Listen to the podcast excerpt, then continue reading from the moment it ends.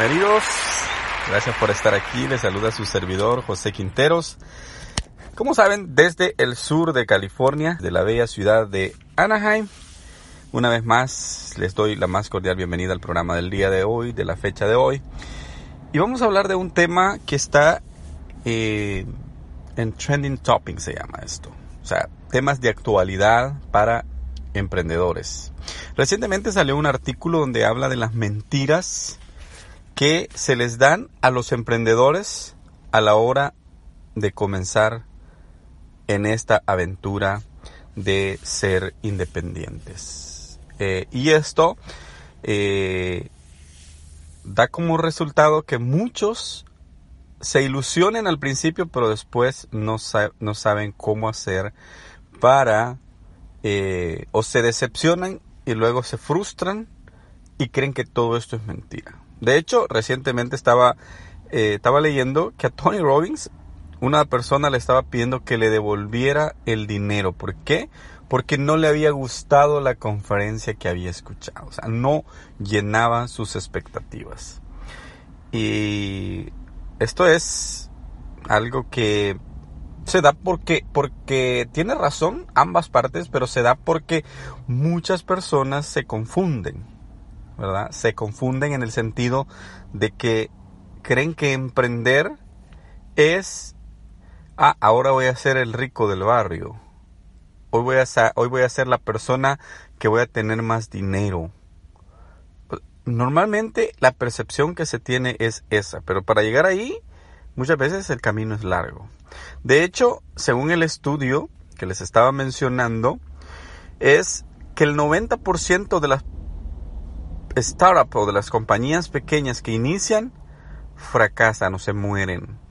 Pero ¿por qué sol ¿Qué hacen de diferente el otro 10% que sobrevive? Ahora bien, el problema es que se nos ha enseñado que para triunfar nosotros como emprendedores debemos de trabajar simplemente un poquito más que los demás y persistir más allá de lo normal. Pero luego vendrán el éxito. Y, y, y en realidad lo que descubre es que estos nada más son puras ideas, puras patrañas. Creo que hay otro favor que es más importante que alcanzar el éxito, y esto es la honestidad bruta. Pero desafortunadamente nos han alimentado con un montón de frases vacías y cuentos de hadas que el emprendimiento y evitan que no seamos honestos. Ok, en primer lugar, si tú quieres emprender y de hacerlo de manera exitosa, tienes que ver datos reales. Tienes que saber que en lo que te vas a meter es negocio confirmado. A mí muchas veces han habido personas que me buscan para sociedades. Y el problema está en que me han pedido para socios cuando el negocio en números reales no está produciendo nada. ¿Okay? Yo, le puedo, yo le puedo meter un cierto dinero a un negocio, pero ver que el negocio está produciendo y que yo voy a tener una manera de recuperar mi dinero invertido. Ahora, si no hay números reales, simplemente nosotros estamos haciendo las cosas como por un pasatiempo, un hobby, pero no hay números reales. Ahora, si nos vamos a, ver o nos vamos a ir a fijar en, eh, en la actualidad, los números es bien fácil de, encontrarlos, ¿verdad? Incluso los mismos parámetros de Internet como Google Analytics o, u otros servicios te dan la idea de si ese es un buen negocio o no es buen negocio. En segundo lugar, tienes que seguir tus sueños. En realidad, muchas veces el sueño que nosotros tenemos va más relacionado a ideales que traemos de pequeño y no de algo que sea un verdadero negocio. Esto ocurría muchas veces ha ocurrido con los padres que o estudiaron o frustraron una carrera y quieren que sus hijos repitan eso, ¿verdad? Y, quieren que sus hijos eh, hagan el sueño que ellos tenían de pequeño. Empiezan los hijos a estudiar una carrera que no les gusta.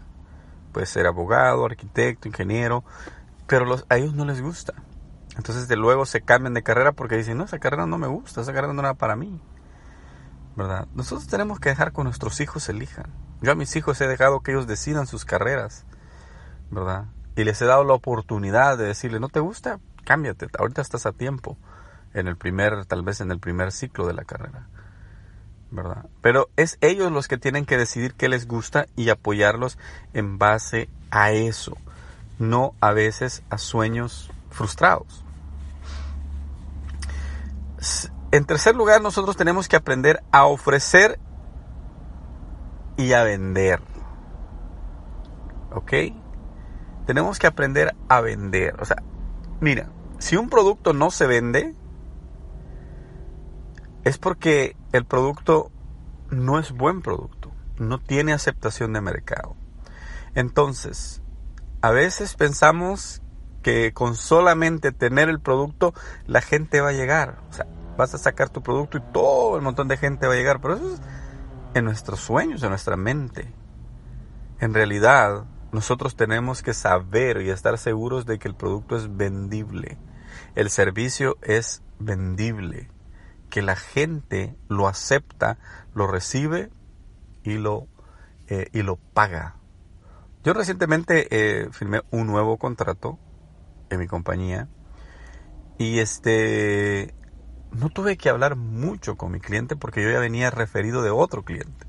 Otro cliente al que le estamos dando el servicio habló con su amigo, le dijo, mira, tengo a alguien, conozco a alguien que te puede dar ese servicio y es una buena persona. Cuando yo llegué y conocí al amigo, no, no tuve que hacer mucho, solamente vi, eh, le hice el estimado de lo que podía cobrarle por el contrato mensualmente y lo firmamos.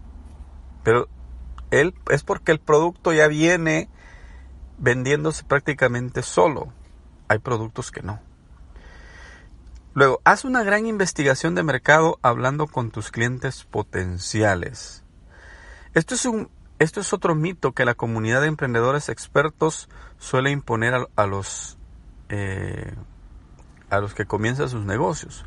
La verdad es que hacer investigación de mercado tradicional con encuestas eh, o grupos enfocados eh, o conversaciones abiertas puede ayudar, pero puede guiarte por caminos equivocados. ¿Qué es lo que muchos dicen? Ah, voy a hacer una investigación, voy a, voy a ver a los clientes potenciales que tenemos. Pero muchas veces, muchas veces lo hacemos de una manera equivocada. Y luego, como último lugar, pensamos que la suerte es un mito. O sea, que la suerte es algo que te puede y no te puede llegar. Pero la suerte en realidad es un conjunto o es una suma de tu esfuerzo con las oportunidades que van apareciendo en el camino. Si tú no te esfuerzas el doble que los demás, no te llegarán el doble de oportunidades que las demás personas. ¿Ok? Tú haces tu propia suerte. Cuanto más duro trabajes, más suerte tendrás. El concepto de suerte no existe. El término correcto es sincronía. La sincronía determina si las puertas correctas se abrirán en el momento indicado, si las personas clave llegarán a tu vida o a tu producto y esto resonará con el cliente a pesar de nuestros esfuerzos. ¿Ok? La suerte es una sincronía. Es una sincronía que te llegará a ti en base a tus esfuerzos, a tu preparación y a las oportunidades que vendrán apareciendo en el camino. Así es que quítate la idea de que emprender es, ah, lo hago y ya. Hay muchas cosas que hay que ir aprendiendo, pero bienvenido al mundo del emprendimiento. Cuídate mucho y será hasta un próximo programa. Adiós.